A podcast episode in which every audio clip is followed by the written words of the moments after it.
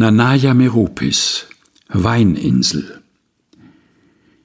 Ich erlebe, erfühle, verstehe aber nicht die Bilder des Himmels, der Landschaft an diesem sonnendurchwirkten Morgen, die schneeweißen Wolkenberge, die dunkle Bläue des Flusses, die prallgrünen Weinberge, die rötlich schimmernden Dächer, der gelbliche Dunst der letzten Nacht vor dem Horizont.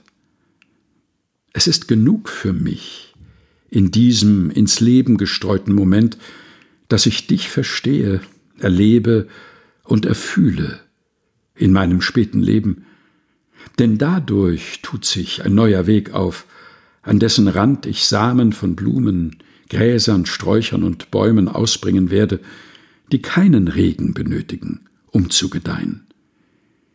Wir werden sie begießen, die fruchtbaren Körner, mit unseren Gedanken, Gefühlen, dass sie uns Blüten und Früchte schenken in der neuen Zeit. Ernten werden wir an einem ebenso erleuchteten Tag wie heute.